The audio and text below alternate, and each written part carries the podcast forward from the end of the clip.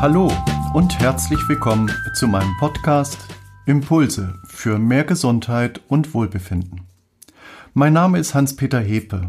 Ich bin systemischer Berater, Präventologe und Psychotherapeut. Und in meinem Podcast Impulse dreht sich alles um das Thema Lebensnöte und Gesundheitsprobleme aus der Sicht der systemischen Therapie und Beratung.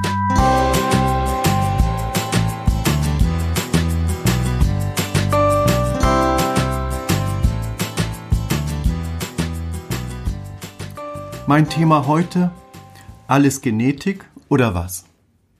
Was war zuerst da, das Ei oder die Henne?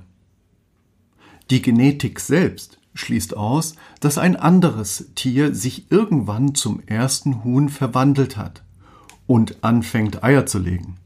Das Erbgut eines Tieres verändert sich im Laufe des Lebens nicht zu einem anderen Tier. Also, was war zuerst da? Das Ei oder die Henne? Ich sage weder noch. Es ist die Wechselbeziehung. Es sind die Wechselbeziehungen von ersten biochemischen Elementen, die über Millionen von Jahren sich zum Huhn und Ei entwickelten. Wie ist es möglich, dass hochgebildete Mediziner der genetischen Theorie mehr Gewicht beimessen als den Wechselbeziehungen von Organismen und ihrer Umwelt? Die Eichel hat 55.000 Gene, die ihr nichts nützen, wenn sie im Herbst auf den Straßenasphalt fällt. Erst wenn die Gene der Eichel in einen Humusboden mit den Nährstoffen in Wechselbeziehung treten können, dann kann eine große, starke Eiche heranwachsen. Oder ein anderes Beispiel. Wir erleben die Laubbäume im Rhythmus der vier Jahreszeiten. Aber entspricht es auch der genetischen Struktur der Laubbäume, dass sie im Jahresrhythmus die Blätter aufblühen und verblühen? Die Genetik der Laubblätter ist auf jeden Fall einem Dreijahresrhythmus eingestellt, der im Wechselspiel mit den Jahreszeiten nicht möglich ist. Und noch ein letztes Beispiel. Wenn wir einen verhältnismäßig warmen Winter haben und unsere heimischen Vögel in der Winterzeit plötzlich wie im Frühling zwitschern, Junge in diese Welt setzen, die bei einem Wintereinbruch erfroren vom Ast fallen, dann soll das alles Genetik sein oder was? Ich habe diese Episode alles Genetik oder was, ganz spontan gesprochen, als ich einen Artikel über die starke Zunahme von Entwicklungsstörungen bei Kindern gelesen habe und der Chefarzt sich auf genetische Veranlagung zurückzog. Nur Genetik ist nicht so schnell veränderbar, wie wir es im Sprachgebrauch uns zurechtlegen mal so und mal so darüber sprechen. Gleichzeitig weiß doch der Chefarzt, dass die äußeren Lebensumstände auf uns einwirken. Alles Genetik oder was? Eine menschliche Zelle könnte 20.000 Gene aktivieren. Doch den größten Teil schaltet sie ab. Aus einer menschlichen Stammzelle entstehen mehr als 200 verschiedene Gewebe. Eine Muskelzelle benutzt nur die Gene, die für ihre Arbeit wichtig sind. Eine Hautzelle wiederum benutzt einen ganz anderen Satz von Genen. Und das gleiche gilt für die Zellen vom Herz, Niere, Hirn und allen anderen Organen. So sind alle 20.000 menschlichen Gene ständig im Gebrauch aber niemals in einer einzelnen Zelle. Die DNA ist nicht unveränderlich. Ständig werden kleine Moleküle an die Buchstaben des Erbguts angehängt und wieder entfernt. Eben in Wechselbeziehung von Umwelt und Biochemie. Proteine falten den DNA-Strang zusammen oder entwirren, entwirren ihn wieder RNA-Moleküle binden an die DNA und verdecken die Erbinformation.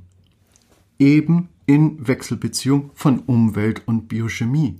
All diese Mechanismen schaffen eine neue Informationsebene auf dem Genom, das Epigenom. Es reicht einfach nicht, den grundlegenden Bauplan, das Genom, blind umzusetzen und blind an ihn zu glauben. Erforderlich ist stattdessen ein Verständnis eines ständigen Wechselspiels von Genen und Umwelt. So wie sich die Körperzelle in ihr Gewebe eingliedert, muss sich auch der Organismus auf seinen jeweiligen Lebensraum einstellen. Viele Krankheiten, vermutlich sogar die meisten, entwickeln sich in einem Wechselspiel von Genetik, Umwelt und sozialem Umfeld. Das Wechselspiel von Genetik und Umwelt bzw. sozialen Umfeld führt in der Biologie zu einer DNA-Methylierung. Dabei werden kleine Moleküle an die DNA-Basen angehängt, ohne dass die Abfolge der Basen, den Buchstaben des Genoms, verändert wird. Gene werden so eingeschaltet und abgeschaltet